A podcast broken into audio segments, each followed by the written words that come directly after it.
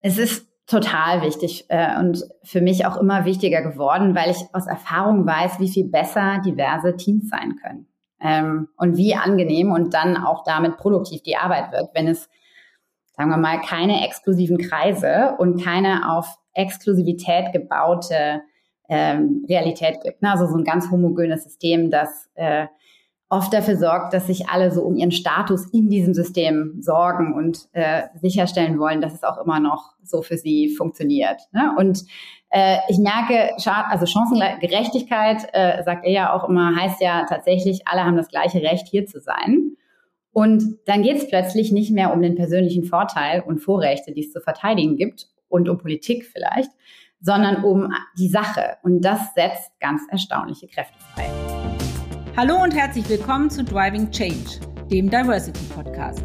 Ich bin Vicky Wagner, Gründerin und CEO von Beyond Gender Agenda und spreche mit meinen GästInnen darüber, was wir gemeinsam tun können, um die Themen Diversität, Chancengerechtigkeit und Inklusion auf die Agenda der deutschen Wirtschaft zu setzen. Meine heutige Gästin ist Esther Bahne. Sie ist CMO und CSO bei RockTech Lithium, einem Cleantech-Unternehmen, das sich zum Ziel gesetzt hat, die Elektromobilitätsrevolution voranzutreiben. Zusätzlich ist sie Executive Consultant und Interim CMO bei dem Femtech-Startup Clue. Ich freue mich sehr, dass du heute da bist, liebe Esther. Herzlich willkommen. Danke, ich freue mich auch sehr. Das war ja schon mal eine sehr komplexe Vorstellung, muss ich sagen. Jetzt bin ich sehr gespannt, was da so hintersteckt und sich dahinter verbirgt. Magst du dich deshalb unseren HörerInnen einmal in deinen persönlichen Worten vorstellen? Das mache ich. Also um es einfach zu sagen, ich bin Strategin. Ich habe lange Jahre Marken geführt. Ähm, ich stelle heute Marken neu auf, strukturiere Unternehmen neu, richte sie auf Wachstum auf. Ich habe äh, lange Jahre in der Autoindustrie gearbeitet. Ich habe dort vor allem die Zukunftsthemen geleitet habe zum Beispiel den Relaunch der Marke Mini verantwortet, einen Startup Accelerator in New York gebaut, der so in 60 Firmen investiert hat bis heute. Und jetzt gehe ich eben als Executive, zum Beispiel als Co-CEO oder Marketingchef in Unternehmen und Scale-Ups so an einer kritischen Stelle, um sie dann aufs nächste Level zu heben. Das ist ja auf jeden Fall sehr abwechslungsreich und spannend, kann ich mir vorstellen. Und was anderes als in einem Corporate zu sein, selbst wenn man eine Love-Brand neu aufstellen darf, oder? Oder wie geht's dir heute damit? Ja, absolut. Also das, ich habe es äh, auch im Unternehmen äh, hinbekommen, dass meine Jobs sich immer wieder schnell gewandelt haben und es äh, wurde wirklich nie langweilig. Ich habe die Jobs sehr gemocht. Aber jetzt habe ich es äh, institutionalisiert, dass ich immer wieder äh, bestimmte Zeiten in einem neuen Thema habe. Und das ist schon sehr, sehr spannend. Hm. Und äh, wer dich noch nicht irgendwie visuell vor Augen haben sollte, kann ich natürlich googeln. Du bist auf allen Social Media Kanälen vertreten, auf, vor allen Dingen auch auf Instagram und LinkedIn. Ähm, aber du bist eine attraktive, blonde Frau. Ähm, hat dir das jemals Probleme gemacht? Also interessanterweise würde ich sagen, ähm, ich bin da in jungen Jahren ähm, anders mit umgegangen als heute. Also ich habe tatsächlich äh, festgestellt, dass äh, es einen Unterschied macht äh, in der Behandlung, äh, gerade in der Autoindustrie vielleicht, das kann ich jetzt nicht so beurteilen. Ähm, Was macht den Unterschied? Das attraktiv sein oder das Frau sein? Oder die Kombination aus beidem? Beides. Ja, also es, man, man äh, trifft definitiv äh, existierende Vorstellungen davon, wie man äh, dann so sich verhalten wird oder vielleicht auch verhalten soll. Äh, ich habe das früher sehr offensiv genutzt, würde ich sagen, gerade als ich mit Mitte 20 so eine der jüngsten Sprecherinnen äh, in der Industrie wurde, Vorstandssprecherin. Und da gab es nur, äh, habe ich festgestellt, den Weg nach vorne und zu sagen, ich, ich werde da offensiv mit umgehen und ich ohne das, würde man ja so denglisch sagen. Und je älter ich werde, je erfahrener ich werde, desto mehr bemühe ich mich einfach, die entspannteste im Raum zu sein und äh, so diese potenzielle Spannung äh, einfach mal rauszunehmen. Sehr schön. Also war es offensichtlich kein Hindernis, sondern eine Mischung aus ähm, neutral bis förderlich, habe ich rausgehört. Aber wir tauchen genau bei diesem Thema Diversity ein bisschen tiefer ein. Ähm, bevor wir das tun, erklär doch uns vielleicht einmal, was ein Femtech-Unternehmen ist, damit wir ein bisschen besser einordnen können, was du so treibst. Ja, also ein Femtech-Unternehmen äh, ist per se ein Unternehmen, das seine Technologie auf Frauen ausrichtet, die sich in der Regel mit Frauengesundheit befassen, ähm, von der ersten Periode bis zur letzten oder im Fall der Menopause auch darüber hinaus. Und die Company, für die ich gerade arbeite, Clue, war Pionierin in dem Feld. Die Gründerin hat auch den Begriff geprägt. und hilft mir als Mensch mit einer Periode mit meinem eigenen Körper im Einklang zu sein. Wenn ich weiß, wann mein Eisprung ist zum Beispiel, weiß ich, wann ich besonders leistungsfähig und energiegeladen bin und wann es mir vielleicht eher nach Rückzug sein wird. Und ich kann meine Symptome vorhersehen.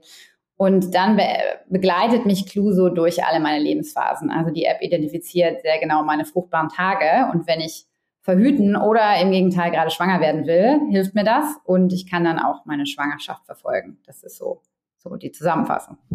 Okay, sehr spannend. Und ähm, es ist ja so, dass äh, das Thema auch zunehmend im Corporate-Kontext ähm, in Bezug auf ähm, ja, Mitarbeiterführung Einzug hält. Habt ihr das wahrgenommen? Treibt ihr das voran? Ist euch das ein wichtiges Anliegen? Wie siehst du das? Ja, ich glaube tatsächlich, je mehr wir uns öffnen, je weniger homogen unsere Arbeitswelt ist, desto mehr müssen wir uns empathisch damit auseinandersetzen, wie Leute sich äh, am besten einbringen können und womit sie sich wohlfühlen. Und wir merken in der Tat, dass je mehr man sich äh, Frauen öffnet, je mehr sich äh, ja, Menschen mit anderen Realitäten was äh, Gender und Sexualität und so weiter betrifft, äh, auseinandersetzt, desto sinnvoller ist es, sich zu fragen, was bestimmt denn deren, ja, deren, deren Monat? Ne? Also wann sind die denn besonders leistungsfähig und wann äh, sind sie vielleicht äh, einfach nicht an der Stelle, wo ich sie, wo ich sie jetzt äh, besonders belasten muss? Und Frauen damit einzubinden und damit empathisch umzugehen, das kommt immer mehr und wir merken da, dass dann Diskurs angestoßen wird, äh, der uns natürlich sehr freut. Ja, und ich glaube, das ist tatsächlich auch ein wichtiges Thema, dass man überhaupt mal wahrnimmt, ähm, dass Frauen eben diese Zyklusthematik haben und dass es eben Tage gibt, wie du sagst, wo man energiegeladen ist und gut drauf und Tage gibt, wo man einfach auch in gewisser Weise gehandicapt ist. Und das haben die Jungs einfach nicht. Ja, und das ja. mal wahrzunehmen, ist ja mal die erste Realität. Und ja, dann ist die genau. Frage, wie man damit umgeht. Also ich finde das super spannend, was ihr da macht und äh, absolut unterstützenswert. Ähm, Du verbringst aber im Prinzip, du teilst deine Woche so ein bisschen mit Messer einmal durch und die eine Hälfte ist bei Clue und die andere Hälfte ist bei RockTech. Wie funktioniert das für dich? Es sind ja sehr unterschiedliche Branchen. Vielleicht erklärst du auch nochmal den Unterschied. Und ja, wie schaffst du das, dich aufzuteilen? Und würdest du sagen, ist das was besonders Gutes, was, was dich inspiriert und motiviert und kreativ macht? Oder ist das was, was hinderlich ist? Erzähl doch mal. Ja, das ist tatsächlich äh, gewollt und gesucht. Dieser Kontrast, die unterscheiden sich an einigen Punkten stark. Also eben das eine ist ein weiblich geführtes Startup mit einer besonderen gewachsenen Kultur. Bei Rocktech äh, sehen, es ist ein Cleantech-Unternehmen im Lithium-Bereich, äh, mehr Männer als Frauen und das Team wächst jetzt rasant. Wir bauen das jetzt erst auf und dann wiederum gibt es Punkte, wo sie sich sehr ähneln. Und das äh, ist der Blick darauf, dass, äh, warum man da arbeitet. Also sie sind beide sehr missiongetrieben, haben ein großes Ziel. Zum einen haben wir gesagt, Frauengesundheit voranbringen, Frauen Zugang zu lebenswichtigen Leistungen und Informationen schaffen. Und bei RockTech geht es darum, einen entscheidenden Beitrag zur Nachhaltigkeit von Elektromobilität zu leisten. Als erstes Lithium-Unternehmen, das in einem geschlossenen Kreislauf arbeiten will. Und ich merke bei beiden Teams, dass es einen riesen Unterschied macht, so ein Impact-Thema zu haben. Das ist ein ganz wichtiger Motivationsfaktor. Und äh, jetzt, wir stellen in beiden Unternehmen ein, also damit auch der Aufruf, wenn jemand mit uns arbeiten möchte. Wir suchen gerade äh, Leute, rechts und links. Das unterstützen wir doch immer gerne. Das ist doch prima. Und ich, ich gehe mal davon aus, ihr sucht ganz divers und völlig unabhängig von äh, sämtlichen ja. Merkmalen. Wunderbar. Ja. Und wir merken, dass da begeistern sich also ganz viele Menschen für. Also ich gehe auch persönlich auf Leute zu, von denen ich weiß, sie sitzen in einem Job und sind da fest verankert. Und wenn ich ihnen dann erzähle, worauf wir hinarbeiten, dann merke ich, dass äh, da sich einfach Leute für begeistern lassen. Ne? Und für mich war das genauso. Ich bin zu beiden Teams gestoßen, weil ich an die Firmen und die Ziele glaube und in der Tat beides machen wollte. Ja, cool. Und ähm, wir haben es jetzt gerade schon äh, bei deinem kleinen Aufruf sozusagen angesprochen, indirekt, aber jetzt noch mal ganz aktiv. Ähm, inwiefern spielen für beide Themen und auch für dich persönlich denn äh, die Thematiken Diversität und dazu gehört ja auch immer ein inklusives Arbeitsumfeld und letztendlich das Schaffen von Chancengerechtigkeit, also dieser Dreiklang, inwiefern spielt das eine Rolle? Es ist total wichtig äh, und für mich auch immer wichtiger geworden, weil ich aus Erfahrung weiß, wie viel besser diverse Teams sein können ähm, und wie angenehm und dann auch damit produktiv die Arbeit wird, wenn es sagen wir mal, keine exklusiven Kreise und keine auf Exklusivität gebaute ähm, Realität gibt. Ne? Also so ein ganz homogenes System, das äh, oft dafür sorgt, dass sich alle so um ihren Status in diesem System sorgen und äh, sicherstellen wollen, dass es auch immer noch so für sie funktioniert. Ne? Und äh, ich merke, also Chancengerechtigkeit, äh, sagt er ja auch immer, heißt ja tatsächlich, alle haben das gleiche Recht, hier zu sein. Und dann geht es plötzlich nicht mehr um den persönlichen Vorteil und Vorrechte, die es zu verteidigen gibt und um Politik vielleicht, sondern um die Sache. Und das setzt ganz erstaunliche Kräfte frei. Und jetzt würde ich so aus deinen Erzählungen ableiten wollen, dass ähm, bei Rockcheck du mehr zu tun hast als bei Clue. Ich weiß es nicht. Korrigier mich bitte, wenn ich falsch liege. Aber bei Rockcheck bist du ähm, sozusagen in der Chefinnenetage die einzige Frau und hast auch gesagt, es ist sehr männerdominiert. Ähm, oder sagst du, es gibt Branchen, da ist das eben einfach so, oder für die Branchen ist es gut, oder sagst du, auch das muss man eigentlich challengen und auch da möchtest du dich dafür einsetzen? Ja, unbedingt. Ähm, und tatsächlich muss man bei Rocktex sagen, wir fangen gerade erst an. Also wir haben jetzt äh, gerade eine, äh, eine wichtige Runde abgeschlossen, einige Meilensteine genommen und jetzt äh, skalieren wir und stellen Leute ein. Das heißt, so jetzt ist der Moment, wo die Leute reinkommen und äh, der Founder hat mich ganz explizit geholt, weil er gerne äh, A, eine Frau schon mal gleich am Anfang reinholen wollte und B, auch davon ausging, dass die wiederum hilft, divers äh, zu rekruten. Äh, und so ist es ja unserer Erfahrung nach auch. Äh, wenn man einmal anfängt, dann kommt der Stein ins Rollen.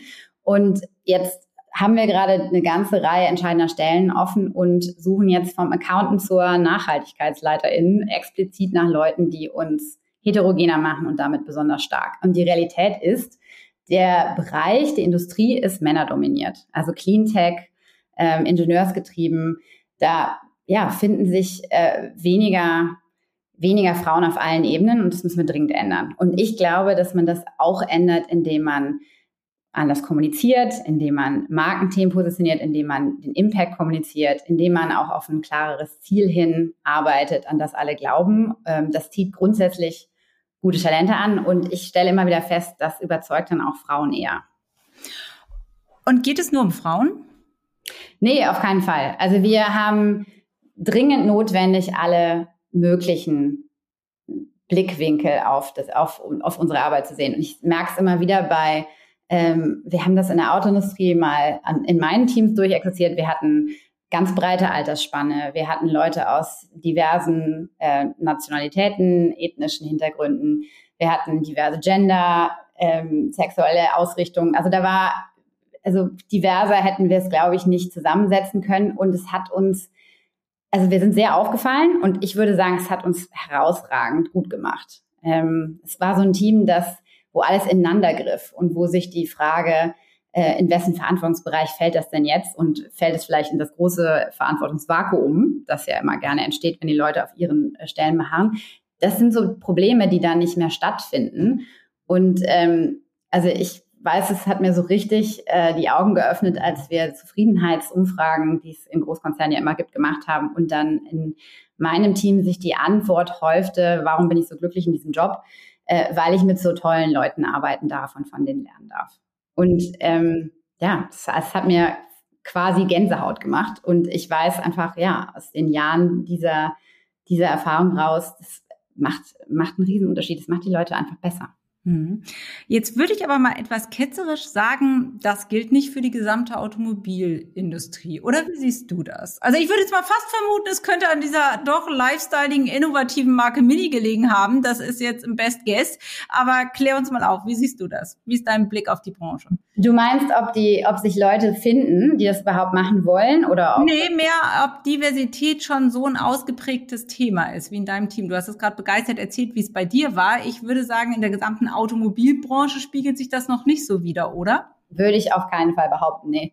Äh, also es ist hart, ähm, heute immer noch das aufzubrechen. Und wenn man ehrlich ist, ist der Weg, der, der es dann einem ermöglicht, wenn man neue Themen aufbaut. Und das Privileg hatte ich. Ne? Also wer, ein neues, wer einen neuen Bereich aufbaut und von externen einstellen kann, der hat natürlich die Möglichkeit auch zu sagen, so jetzt bauen wir mal ein Ideal. Und das, das war so mein großer Vorteil. Nicht nur bei Mini, auch ich war früher bei Audi, habe Social Innovation aufgebaut, da war es ähnlich. Auch da wieder ein Thema mit einem mit einem Ziel, mit Sinnhaftigkeit. Äh, es hat Leute begeistert und das habe ich genutzt, um sehr diverse Teams zu bauen. Ähm, und das ist der einzige Weg, den ich sehe, äh, zu sagen, wir fangen an und bauen, wo immer wir können, bauen wir es auf und hoffen, es verbreitet sich. Jetzt stellen wir uns gemeinsam der Herausforderung, man kommt in ein wirklich tradiertes, homogenes, ich möchte sagen leicht verkrustetes Team. Hättest du da trotzdem einen Tipp, wie man es anpacken kann, wie man aus der eigenen Komfortzone sich rausbegibt? Und ich meine, dass der Wind dann rau ist im Corporate-Kontext, das ist, glaube ich, kein Geheimnis. Aber wie kann man es vielleicht trotzdem schaffen? Ja, das ist auch die größte Herausforderung, über die ich immer wieder viel nachdenke. Ähm, denn es gibt ja so viele persönliche Gründe, am Status quo festzuhalten. Das ist ja leider so. Ne? Und es ist ja auch Absolut. universelles Phänomen, dass Menschen Wandel erstmal ablehnen. Ähm, und dann gibt es natürlich lauter richtig gute Gründe systemisch fürs Unternehmen, ähm, dass man das nun mal ändert und die Leute motiviert. Und ich ähm, habe für mich keinen besseren Weg gefunden, als ähm, den Blick des ganzen Teams auf ein größeres Ganzes zu heben. Also wir haben immer auf versucht, ein Thema nach vorne zu treiben, das so richtig aufregend war, wo die Leute das Gefühl hatten, da möchte ich persönlich dabei sein, da möchte ich mit hinwirken. Und in meiner Erfahrung, das hebt den Blick. Und wer so den Blick hebt von der eigenen Nabelschau auf was Größeres und, der, und wer inspiriert wird, nicht zu denken, also erstmal, ich bin hier super und ich muss zusehen, dass ich hier gut äh, weiter positioniert bleibe, sondern wir sind gut und das große Ganze ist irgendwie richtig gut der entwickelt mehr Neugier, mehr Offenheit und damit kommt dann ganz oft auch eben mehr Empathie ins Spiel. Und das ist meiner Erfahrung nach das beste, das beste Rezept, das ich kenne. Und so diese, die, diese hochmotivierten Teams, wo alle Leute sagen, ich glaube total an die Firma, die schaffen das meistens auch, ähm, da eine andere Kultur zu entwickeln. Ich glaube, es ist immer so dieses, wenn ich meinem Team weder Inspiration noch Sicherheit geben kann, weil so, und das hat ja auch was mit Zukunftssicherheit zu tun. Also wenn ich keine Antworten auf die großen Fragen habe, dann geht es um Ängste, um Sorgen, dann geht es wieder viel mehr um mich, ums Beharren. Und wenn ich ihnen das nehmen kann, dann setze ich diese Energie frei. Das ist so mein Takeaway. Absolut. Finde ich sehr, sehr schön beschrieben. Und es ist ja auch so, wenn diese Verlustangst da ist, weil du die Zukunftsfrage nicht beantworten kannst, dann klammerst du auch mehr. Ne? Dann, dann bist du nicht bereit, loszulassen und dich auf das große Ganze eben, auf dieses Abenteuer einzulassen, was vielleicht auch viele Chancen bietet. Ja, vielen, vielen Dank für die Beschreibung und das Bild. Und wenn ich dir jetzt noch einen letzten Tipp so gegen Ende entlocken darf. Du hast ja als sehr junge Frau in einer doch in einem doch tradierten Umfeld und in Deutschland tatsächlich äh, Wundersames bewegt. Ähm, was würdest du denn jungen Frauen oder deinem jungen Ich, sagt man ja auch gerne immer, äh, mit denen auf den Weg geben? Was sind denn so, äh, ja, was ist so der Glaube, der einen da darüber trägt und was sind so die Themen, die es etwas einfacher machen? Also ich glaube, was ich gerne gewusst hätte mit Mitte 20 ist, nimm's nicht persönlich hätte mir viel Kopfzerbrechen äh, erspart. Äh, was ich damals schon wusste und was mir geholfen hat, war dieses nicht abbringen lassen, nicht irritieren lassen. Einfach durchziehen. Ist natürlich äh, leichter gesagt oft als getan, aber das ist das Einzige, was am Ende hilft. Und ähm, die Freude dabei behalten. Also das ist ja auch so, ne? Wir verkrampfen ja auch, wenn wir, wenn wir zu sehr zu sehr wollen und zu sehr äh, das Gefühl haben, es, wir müssen uns durchkämpfen. Äh, ist, am Ende, wenn es keinen Spaß macht, äh, dann, dann wird es nichts. Und das heißt auch, sich, sich auch zu trauen, wirklich auf Themen zu springen, die einem persönlich Spaß machen und einem liegen. Und äh, das hat mir immer mehr gebracht, als zu überlegen, ob das jetzt ein strategisch schlauer Schritt ist, ähm, hin auf den nächsten Job. Du sprichst mir aus tiefster Seele. Gut, dann jetzt wirklich als allerletzte Frage. Dein persönliches Ziel für 2022. Das Jahr ist ja noch jung und äh, Wünsche können geäußert werden. Was ist dein Ziel? Okay, also ganz persönlich, ich wohne noch nicht lange in Berlin, ich bin mitten in Corona nach Berlin gezogen. Äh, ganz persönlich wünsche ich mir ein stärkeres äh, und in unserem Spirit heterogenes, inspirierendes Netzwerk. Das ist so mein ganz persönlicher Wunsch. Und Ziel, als Ziel habe ich mir gesetzt, in den beiden Feldern, die ich jetzt arbeite, also tatsächlich dran zu arbeiten, stärkeren Zugang für Frauen zu sich selbst zu schaffen. Auf der einen Seite wirklich ein gutes Stück beim Thema Klimaziele voranzukommen mit RockTech und dann wenn dann noch was übrig ist, würde ich mir wünschen, noch äh, ein neues Unternehmen zu finden, wo ich das Gefühl habe, den kann ich so aufs nächste Level helfen.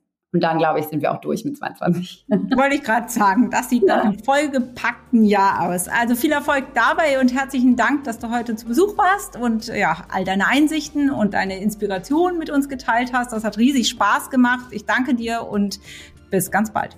Sehr gerne, danke dir auch. Ich hoffe, euch hat diese Folge von Driving Change, dem Diversity Podcast, gefallen. Neue Folgen gibt's immer donnerstags. Und damit ihr keine Folge verpasst, abonniert uns gerne auf allen gängigen Podcast-Plattformen und folgt uns auf LinkedIn, Instagram und Twitter. Falls ihr Ideen habt, welche GästInnen ich einmal in unserem Podcast einladen soll, macht doch gerne einen Vorschlag. Ich freue mich darauf und immer über euer Feedback. Bis zum nächsten Mal, eure Vicky.